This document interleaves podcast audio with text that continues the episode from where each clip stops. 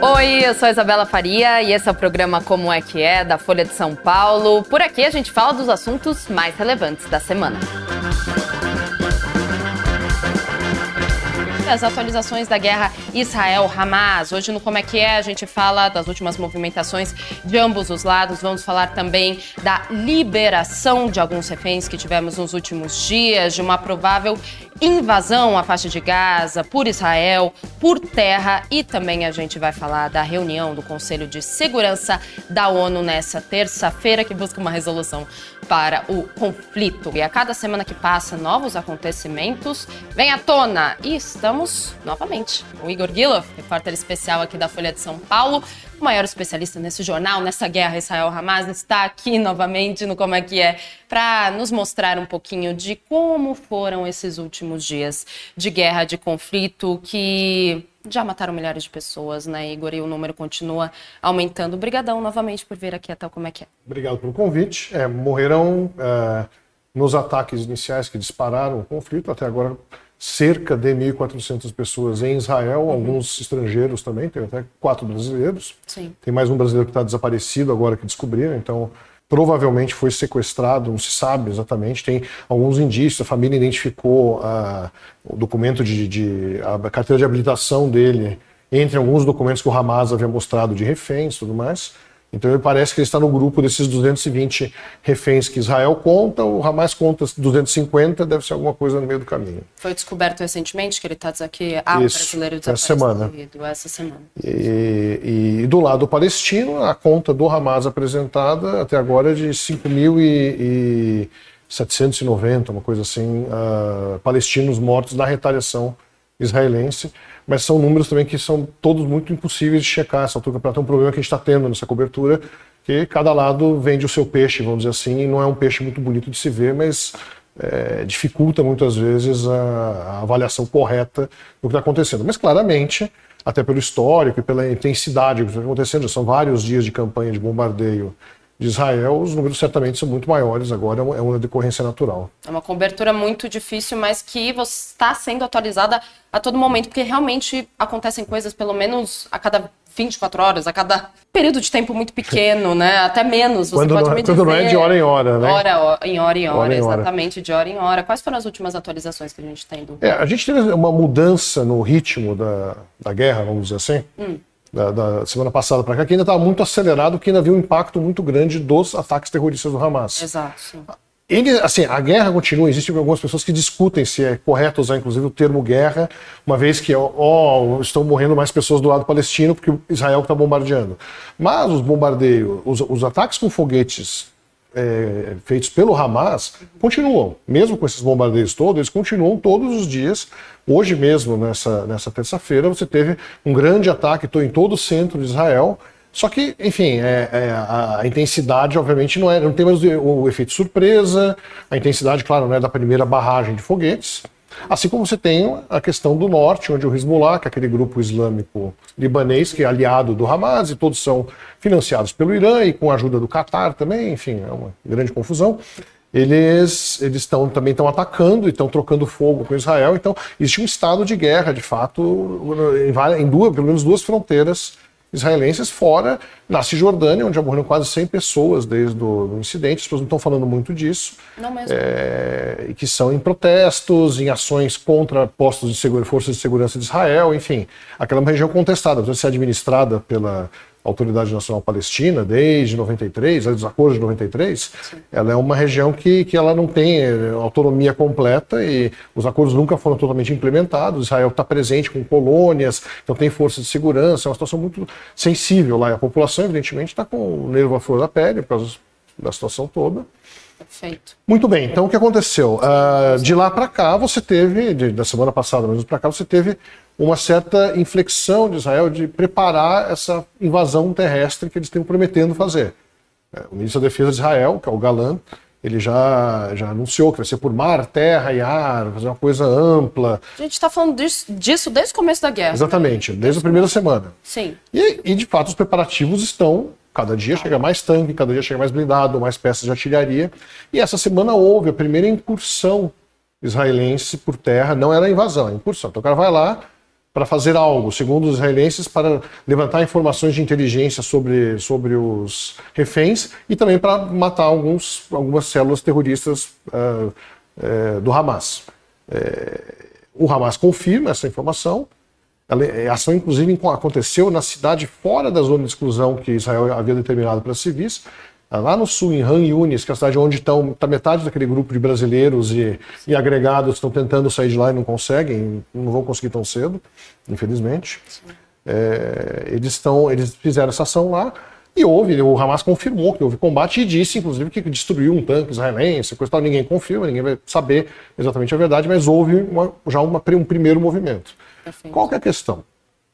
É, em Israel, o governo está muito pressionado para fazer alguma coisa pelo, digamos, pela direita do país, pelo, a, os partidos da direita da coalizão de governo querem uma resposta dura e o premier, o Benjamin Netanyahu, que está numa situação bastante complicada, porque afinal de contas ele ele é, está sendo culpado pela população, inclusive saíram pesquisas mostrando que ele é culpado, ele está sendo culpado pelo que aconteceu no sentido de que ele não preveniu os ataques do 7 de outubro. atenção, falha de inteligência, inteligência. Militar, sim.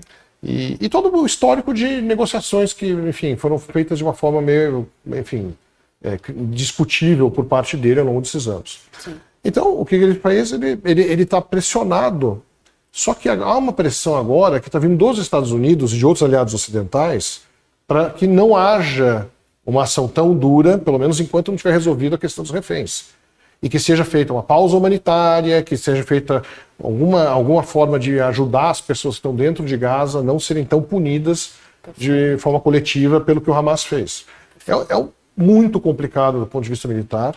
É, ontem mesmo, o, o ex-presidente Barack Obama falou, a, a, advertiu Israel, disse: olha, se fizer isso, você vai colher uma coisa pior lá na frente que é um risco. Fora a questão toda que todo mundo está com muito medo de escalada regional, de envolver Irã, envolver o Líbano, enfim, fazer uma coisa maior, envolver até os Estados Unidos, né?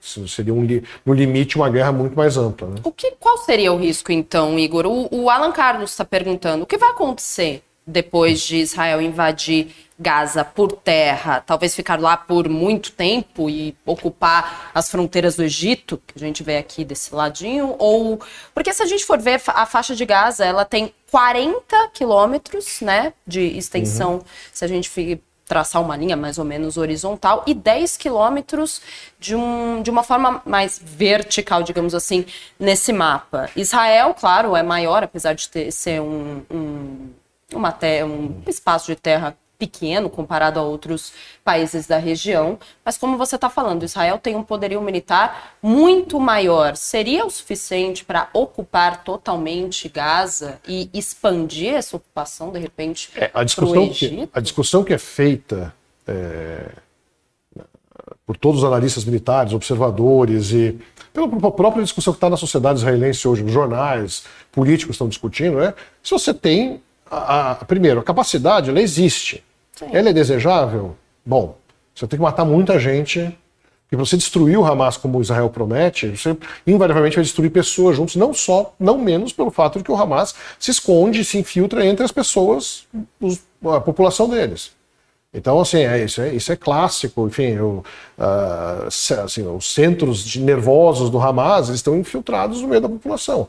Os ataques fora da zona de exclusão explicam muito isso. As lideranças foram estão se movendo. Exato. E eles têm o metrô de Gaza, como se fala, né? De Gaza. 500 quilômetros de túneis debaixo do território que o Hamas usa para se locomover, onde devem estar, provavelmente, Uh, esses reféns devem estar escondidos lá, ou até podem estar escondidos em casas de moradores de, de, Gaza, ninguém sabe. É 500 coisa... quilômetros é muito doido, né, o, o, Igor? Porque, como eu falei aqui, 40 quilômetros de, de extensão horizontal por 10 quilômetros de vertical, digamos assim, né? É. Aquela comparação maravilhosa de quem não, quase não conhece geografia. Mas essa questão de que 500 quilômetros, uma faixa de terra tão pequena, pois é. é ao, talvez em não se sabe muito bem, né? É, é tudo intrincado, né? São, são, são coisas Vários andares, é, de repente, são, e, são, e, são, e, são, e, são, e são túneis intrincados, eles fazem curvas e coisas, não é numa extensão única, obviamente. Então, você tem uma, uma, uma situação aí de muita dificuldade militar, Sim. mas que é execuível. Claro que é execuível. Claro, você usa a força, se você for até o fim, só que se você ir até o fim, você vai ganhar. A gente falou aqui no primeiro programa que a gente conversou sobre isso, que o grande dilema de Israel seria a hora em que abaixaria o apoio internacional grande que ele teve pela, pela atrocidade que foi cometida contra Israel no dia 7 de, de outubro e começasse a falar mais alto as imagens do outro lado. É uma guerra de propaganda também, Sim. que todo mundo está engajado em, em, em ampliar a sua desgraça, vamos dizer assim, mas, obviamente, Israel foi atacado, a gente não pode nunca esquecer esse, esse ponto. Quem foi atacado, por mais que haja um contexto histórico, nesse caso, desse conflito atual, a, o ataque foi cometido pelo Hamas, e foi um ataque terrorista brutalíssimo, né? É, a gente pode falar depois das reféns, inclusive. É. Mas, por fim, a, o problema para Israel hoje é como fazer isso e o que fazer depois, porque um, um ministro importante do governo do, do Netanyahu falou essa semana que, olha, Israel não vai ocupar terra nenhuma, essa terra é palestina, como de fato eles saíram de lá em 2007, eles não, não estão presentes lá, deixaram primeiro o Hamas com os rivais palestinos deles se resolverem lá, não tem presença, não tem colônia judaica, enfim, não, tá, não tem presença israelense dentro de Gaza. E eles falaram que vão deixar aquilo na mão dos palestinos. Agora, que palestinos? Quem que vai ser? A Autoridade Nacional Palestina, que, que comanda com muita dificuldade a Cisjordânia? Não sei. É, assim, para todas essas perguntas, você tem perguntas adicionais, você não tem uhum. respostas claras. Né? E como você falou da intenção do Bibi Netanyahu de exterminar o Hamas. Exterminar um movimento é muito complicado, porque eles são, claro, uma organização, mas é, a ideologia está muito presente, né? Assim, é, e faz parte, assim, embora eles não sejam é, isso qualquer palestino moderado fala, olha, eles não são nossos representantes. Sim. Eles são parte, uma parte radicalizada, uma parte terrorista de, um, de uma questão maior, que é a questão Israelo-Palestina. Eles são a, a, franja extrema da coisa. Ou, digamos, ou, não são os moderados, são as pessoas que podem fazer algum tipo de, de, de negociação é, condizente com, enfim, padrões internacionais tudo mais. Agora, é, é, a, a, o ódio que essa operação vai deixar para trás é inevitável, assim como, do outro lado, a, a desconfiança que o, o, os israelenses terão de qualquer negociação com, com grupos palestinos também será sempre muito complicado. Por exemplo, o Bibi Netanyahu ele tinha, ele tinha é, praticamente deixado o Hamas correr solto nos últimos anos, deixou o Qatar botar um monte de dinheiro lá, que agora a gente sabe que foi usado para comprar armas, né? além de ajudar a população, tinha essa parte militar. E agora vai ser um, muito complicado para qualquer governo, eu até acho, na minha opinião, o Netanyahu não deve sobreviver muito tempo no cargo depois. É, vai ser muito complicado você estabelecer com quem você conversa. É, a quebra de confiança dos dois lados é muito grande. Né? Ainda focando na faixa de Gaza, Igor, a gente pode falar da libertação dos reféns que tivemos esses últimos dias. A gente citou os túneis.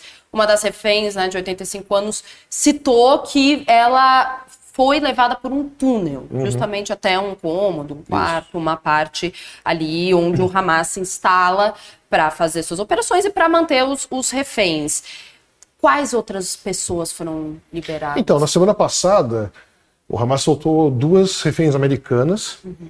era mãe e filha. E, a, e, a, e agora teve essa, essa, essa, essa essas duas senhoras, duas senhoras é. israelenses. É um gesto de boa vontade, vamos dizer assim. Você tem 200 pessoas na mão, você solta quatro, você fala: olha, eu tenho alguma coisa para oferecer. E sobre é, que eles falam de, em, em, em, por, por, uma questão humanitária, porque eram senhoras, tinham questões de saúde envolvidas, tudo mais. Então, acho que é, é uma sinalização que o Hamas dá, mas é uma sinalização muito fraca. Existe uma negociação em curso, que são os catares que estão fazendo, é, que os americanos estão acompanhando, que diz, assim, aí são relatos que você não tem muita certeza. Os relatos que chegam na imprensa, local lá no Oriente Médio, também na empresa americana, é que eles estariam negociando uma coisa maior, de soltar 50 pessoas de uma só vez, para hum. fazer uma sinalização de talvez alguma conversa. Mas nesse momento, eu não vejo conversa possível. Israel não está disposto a conversar e o Hamas também, ele não, exceto que eles se rendam, que eu acho que é, me parece improvável essa altura do campeonato. Né? Houve algum tipo de troca por exemplo, liberaram então esses não. reféns e ganharam algo de volta de Israel, liberação de militantes não. do Hamas, por exemplo? Não, não aconteceu nada. Perdão, porque a gente viu alguns anos atrás, né? Um soldado israelense foi trocado por 1096, 1096, 1096 palestinos. palestinos. Não houve nenhum tipo de troca. Não, não teve nada. E talvez alguma coisa da negociação de bastidor, mas assim, de fato não houve nada. Israel está numa posição muito complicada, eles não podem ceder. Porque Perfeito. o que aconteceu? Eles foram agredidos, eles foram sofrendo a maior violência eh, da história deles e do ponto de vista militar, a maior, maior, maior derrota, vexame, como você queira colocar, numa situação em 50 anos. É, é muita coisa. Sim. É muita coisa. E antes, nas guerras anteriores de Israel, é, a guerra que mais matou foi a guerra do Yom Kippur, que foi essa há 50 anos. Ela matou 2.800 pessoas, mais ou menos, mas a maioria esmagadora era de soldados. Dessa vez você está falando de civis. O impacto, assim, eu conheço muita gente em Israel, você conversa, qualquer pessoa, todo mundo conhece alguém que ou tem parente, ou estava presente, ou sabia de alguém, ou tinha um amigo. É impressionante. Assim, a, a- a gente falou aqui no, no primeiro momento, Perdão. imagina. O primeiro momento você tinha o, o- o- É como se o Brasil tivesse um ataque terrorista que matasse 20 mil pessoas no Você dia, disse. na escala populacional, né? É muita coisa.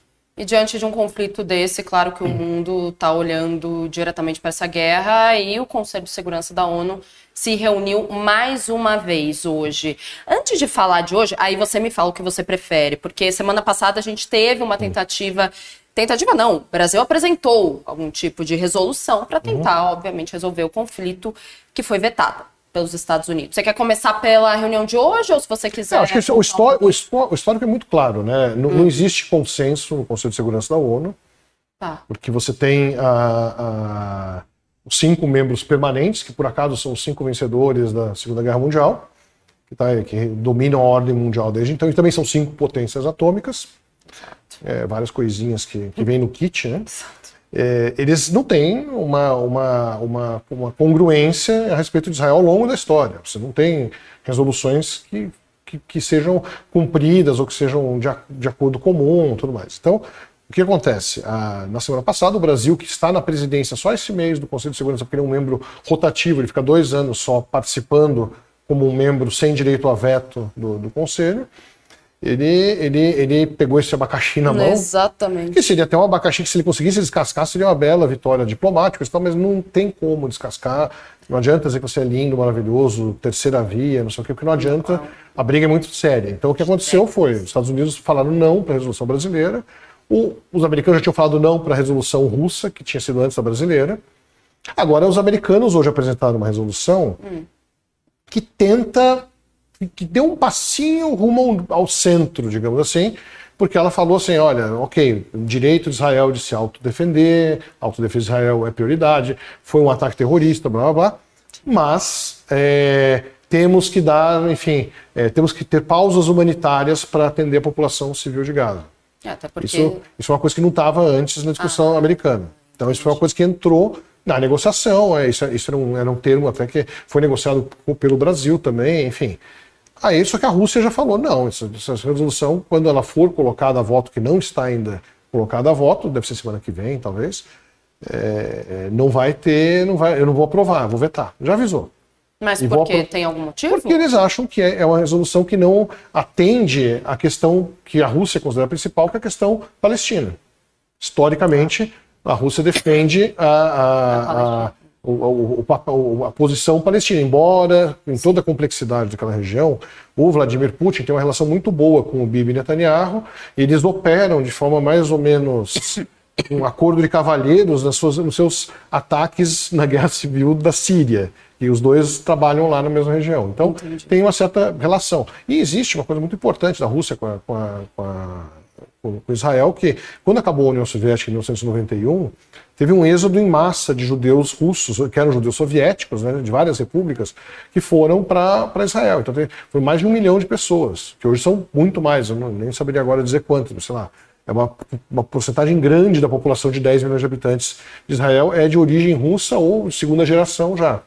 É uma coisa muito próxima, então você tem uma interligação. Eu tenho vários conhecidos na Rússia que têm, que passam, passavam né, para férias em Israel, tem uma relação de intercâmbio muito grande. E votar essa resolução que, o, que os Estados Unidos vão propor só na semana que vem. Deve é, não, não tem, não tem uma data, né? Ah, não, há não, não existe prazo. Mas assim, Entendi. considerando que está demorando entre uma e outra, diria que pode ser meio lá para a semana que vem, mas Entendi. talvez alguma coisa acelere, mas assim, a gente já sabe o resultado, né? Entendi. Voltando um pouquinho para a semana passada, que a gente inclusive abriu o programa com isso é, na última na última terça-feira, a gente já tem quem fez o ataque ao hospital na faixa de Gaza? Ou não? não e não teremos. Esse é um daqueles grandes problemas dessa cobertura.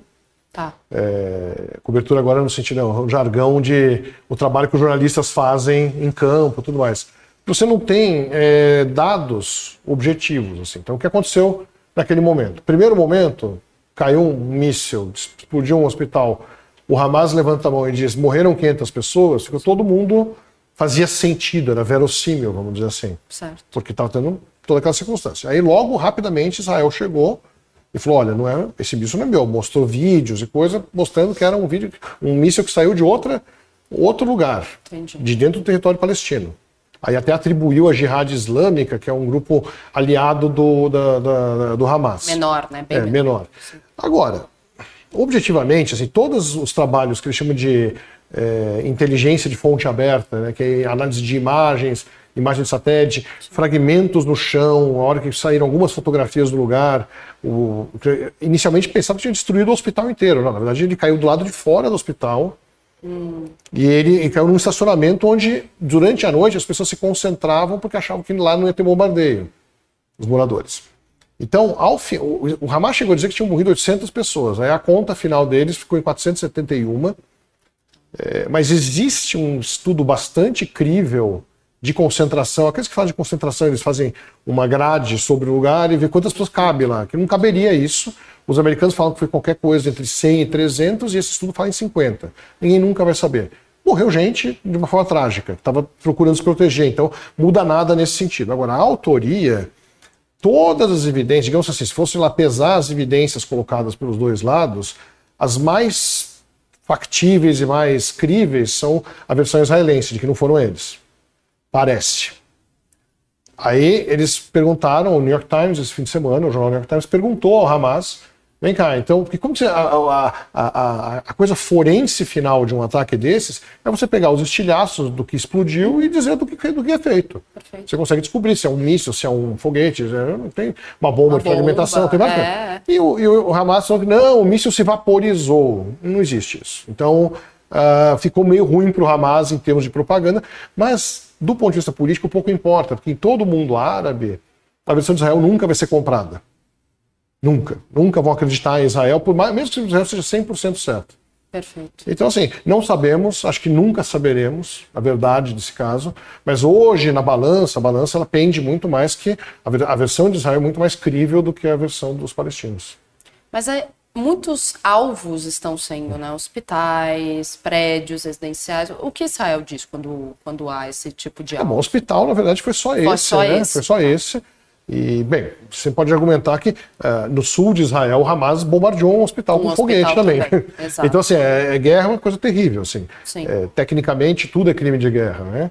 Exatamente. É, você teve uma, um caso, por exemplo, essa semana também, uma igreja ortodoxa. Perfeito. É, Mais antiga. Muito né? antiga de, de Gaza. É. Que o pré, a parede lateral dela foi atingida. Não é que ela era o alvo, mas caiu lá do lado.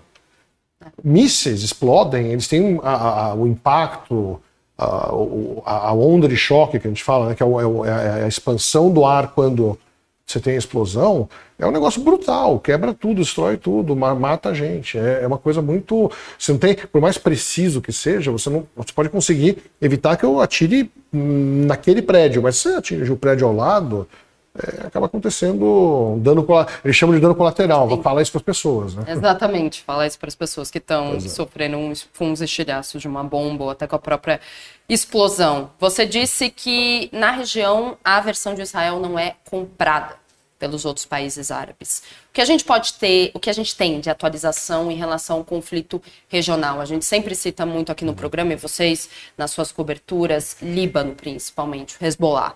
É, Como é que está a atualização? É, a, a, gente está num momento muito tenso porque uh, escalou muito a, escalou a violência, a violência na fronteira. Israel fez um, uma, uma zona de do primeiro de dois quilômetros, depois pegou umas cidades maiores e está afastando as pessoas da fronteira para ter liberdade de ação. Os israelenses do lado deles. O sul do Líbano ele é dominado pelo Hezbollah, embora aquela região seja tecnicamente uma área de uma missão da ONU, né, que desde 78 está lá tentando resolver as coisas e não consegue. É, porque tinha uma guerra civil desde 75, acabou em 1990, mas as pessoas meio que têm problemas sérios é, de, há muitos anos lá. Mas tanto que você não fala, em 2006, houve uma guerra entre o Hezbollah e a Israel, não houve uma guerra entre Israel e o Líbano. E o governo libanês não é o Hezbollah. Mas o Hezbollah é tão forte lá dentro, tão poderoso militarmente, que acaba misturando tudo. Entendi. E para as pessoas que estão morando lá, que são os principais interessados, quem vai receber míssil na cabeça são as pessoas. Então, é, é uma baita confusão. Nesse momento, não houve uma escalada no sentido vai sair de controle completamente, mas você tem um aumento da violência. Então eles estão todos lá, tipo, riscando o chão, gritando aqui, ó, aqui você não passa, aqui você não passa, fazendo uma marcação de território porque o grande temor, é o que todo mundo tem, que é o Irã se envolva um pouco de uma forma mais forte. Ele já se envolveu, todo mundo já está envolvido. O Irã já disse: eu apoio os nossos grupos que estão, o Hamas, o Hezbollah, que estão lutando contra a entidade sionista. Eles não se dignam a chamar Israel de Israel, a entidade sionista e questão.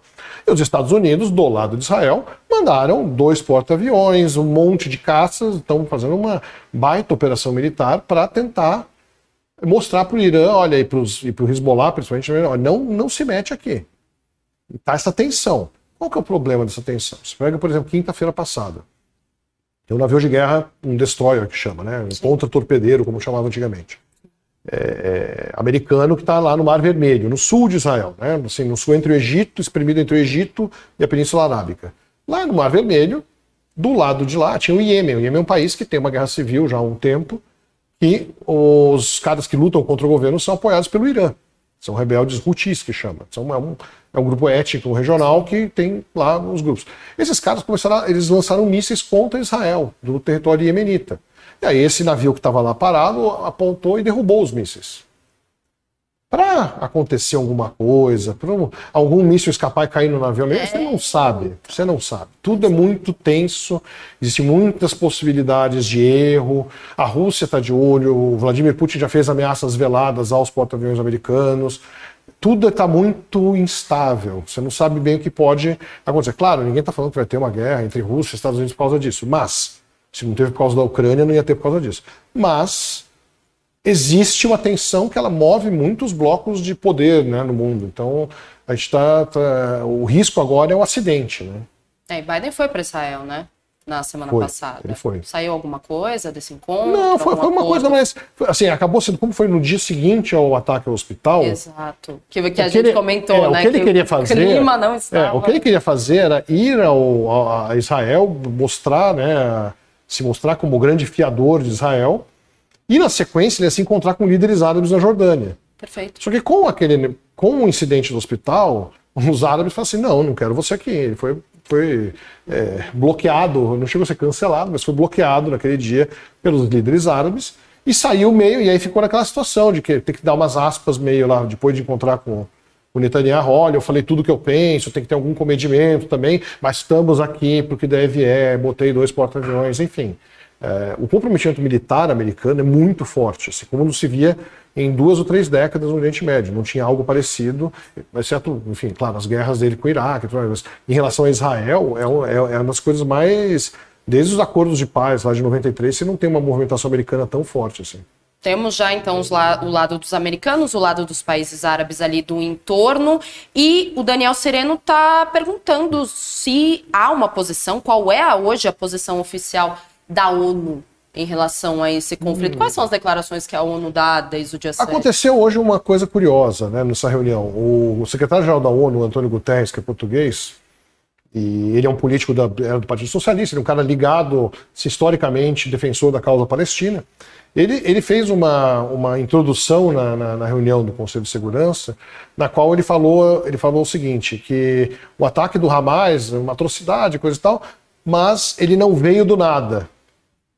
Quando ele falou isso, o representante israelense, compreensivelmente, teve um ataque e falou assim: meu, não pode falar isso, isso é um absurdo, está é, falsa equivalência, você está jogando os nossos mortos, está desconsiderando os nossos mortos, se recusou a encontrar com ele, tinha uma reunião marcada com ele depois, e pediu a demissão. Eu nunca tinha visto isso, pediu a demissão do cara. Falou assim: olha, temos, que fazer o impeachment do, do, do, do secretário-geral da ONU. E, vamos combinar, manda pouquíssimo. A ONU é uma entidade que está com problemas de, de, de, governança enormes, é um elefante branco. Tá de vários, é, de vários, em vários aspectos ela tem problemas, mas criou-se até isso com uma situação meio complicada. Então a ONU não tem muito lugar de fala, vamos colocar, é, nessa, nessa história. Mesmo essas resoluções, se sair alguma coisa, a implementação vai depender única e exclusivamente de Israel e, e Estados Unidos conversarem. E se os Estados Unidos falarem assim, ó, faça alguma coisa, aí quem sabe, mas é, eu acho muito difícil. O Guterres, essa declaração que você comentou agora dele de que não é de hoje, Muita gente está falando, está comentando algumas coisas em relação a isso. Mônica Morim, mortes em Gaza acontecem também por conta dos embargos de Israel, que estão acontecendo faz muito tempo. A gente tem também anex, anexação de território é ilegal pela ONU. E é isso que Israel quer fazer com Gaza, é o que o Diego está comentando. Não, ao contrário, aqui. eles saíram de Gaza. Gaza é, é um lugar onde. Querem esse eles problema, saíram de Gaza. Né? Então agora fica, fica, fica incerto, você não sabe o que vai acontecer. Entendi. Mas assim, não faz nem sentido do ponto de vista. Eles não. Reabsorção de Gaza ao, ao território de Israel não. não parece fazer sentido algum. E todas as declarações vão contra isso. Porque eles não, não vão querer uma. Eles vão querer achar uma solução que seja, entre aspas, palestina. Eu não vejo essa solução acontecendo. A verdade é essa. Não sei qual é a solução possível. E passa pela questão da desarticulação total do Hamas, que também não é uma, uma coisa que acontece do dia para a noite, se é que é possível que aconteça. Exato. É muito complicado. Agora, eu acho que a gente tem que sempre separar quando analisar esse caso, tem que ficar com a cabeça fria, porque uma coisa é o histórico que vai, a gente vai voltar, né? vai volta para 48 ou para a ocupação romana da, da Judéia. Da Judéia esquece, exatamente. Né? Exatamente. Você, você pode escolher, mas enfim, o fato é, Existe desde 48 um conflito muito claro, que tem problemas dos dois lados, tem, tem, tem violações dos dois lados, é, que, claro, Israel, como teve a mão mais forte, ela a, a, tem um histórico maior de opressão a populações e coisa, enfim, o histórico de Israel não é bom. Eles fizeram várias coisas complicadas e são discutidas, e, enfim, se não achar uma solução, a história dos dois estados nunca acabou sendo implementada. Mas isso não tem nada a ver com o Hamas atacando os civis e fazendo o que eles fizeram. Uma coisa, uma coisa, outra coisa, outra coisa. Tem gente que tenta fazer a, isso é muito comum, especialmente nas franjas mais à esquerda né, da, da política, o pessoal que acha que o Hamas está aí para defender a causa palestina. Não, o Hamas é um instrumento do Irã é, que recebeu muito dinheiro do Catar, que tinha muito interesse em aumentar sua influência regional, com uma certa mãozinha do Netanyahu que deixou a coisa correr solta, e porque ele queria dividir os palestinos enquanto fazia acordo de paz com os árabes. Então deixou os palestinos divididos, depois eles que se virem, que virem que, os, que, algum país árabe ajude a cuidar deles. Eu não sei o que o Netanyahu queria com isso, além de dividir os caras. Sim. Mas o ponto é, é, existe, são duas coisas distintas. Uma coisa é o ataque, outra coisa, uma coisa é a linha do tempo, outra coisa foi o que aconteceu no dia 7 de outubro. É, tem muita gente que tenta justificar o 7 de outubro com o contexto geral, é injustificável já que a gente voltou a pincelar um pouquinho de Gaza, em linhas gerais, aqui no YouTube está perguntando: a invasão terrestre será no mesmo nível da conquista de Fallujah ou Fallujah no Iraque? Como se fala isso? Fallujah. Fallujah. É, não, tem gente que compara porque existe uma situação semelhante do ponto de vista de geografia. Lugar desértico, fronteiras cercadas tudo mais. Mas acho que é, é muito difícil nesse caso, porque assim, a, o pessoal em Fallujah era muito mais equipado militarmente. Eram rebeldes, rebeldes não, eram, eram pessoas que antes eram do governo, né? É, do Saddam Hussein. Isso, foi na guerra de 2003. Então, é, do ponto de vista de táticas, talvez tenha alguma semelhança, cercar, tentar fazer o um efeito surpresa, tudo mais, mas é, é diferente, é, não tem acho que uma correlação tão, tão grande, até porque a ideia em Fallujah era integrar o, aquela região ao Estado de, do Iraque. É, sim. Aí a gente não tem nem ideia do que exatamente o Israel, Israel quer, além de destruir, entre aspas, que a gente não sabe como vai ser isso, destruir o Hamas. Mas essa é a intenção de Israel e os próximos movimentos do país apontam para isso. O que a gente está esperando, o que é iminente, é justamente a incursão, como você disse que as autoridades disseram, em Gaza, a Gaza, de por terra, por ar, por mar e enfim, é isso que a gente está esperando como É, assim, a questão só que o iminente, ele talvez não seja tão iminente. Exato, estamos falando disso. A gente talvez três. demore, hoje, ontem mesmo, o ministro da Defesa de Israel, ele falou em três meses de operação, você não sabe. Três meses de operação é. até essa incursão até, acontecer? Não, não, não, até, até, chegar ao objetivo dele. Ele primeiro tinha feito, tá. ele delineou em três etapas a guerra. Primeira etapa que está acontecendo agora, que é bombardeio, e aí a ação militar incisiva. A segunda seria um, é, uma que ele chamou de ocupação pontual para, enfim, manter lá os militares lá dentro para acabar com bolsões de resistência e depois devolver, aí que ninguém sabe como, devolver tudo para os palestinos. Para quem cuidar, ninguém sabe. E o Hamas diz que está preparado para qualquer tipo de incursão. E eles estão por um motivo simples. Né? Eles têm o seu metrô, né, como a gente falou. 500 quilômetros de é, E tem uma questão, quando você destrói áreas inteiras, bairros inteiros, como estão sendo destruídos agora né, na região de Gaza, você está criando uma, uma, condição ideal para uma resistência em ruínas.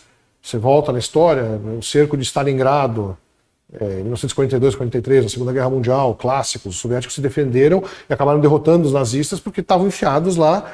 É, tem um monte de filme contando essa história. Assim, estavam enfiados lá nas ruínas, e estavam com seus atira, franco-atiradores tudo mais. É, é, a, a ruína é um lugar péssimo para um tanque passar, o tanque não passa. Tem que ir com a infantaria, com o cara no chão. Então é tudo muito complicado. É, ano passado, uh, o, o, cerco de Mariupol, no sul da, da, da, Ucrânia, durou 80 dias.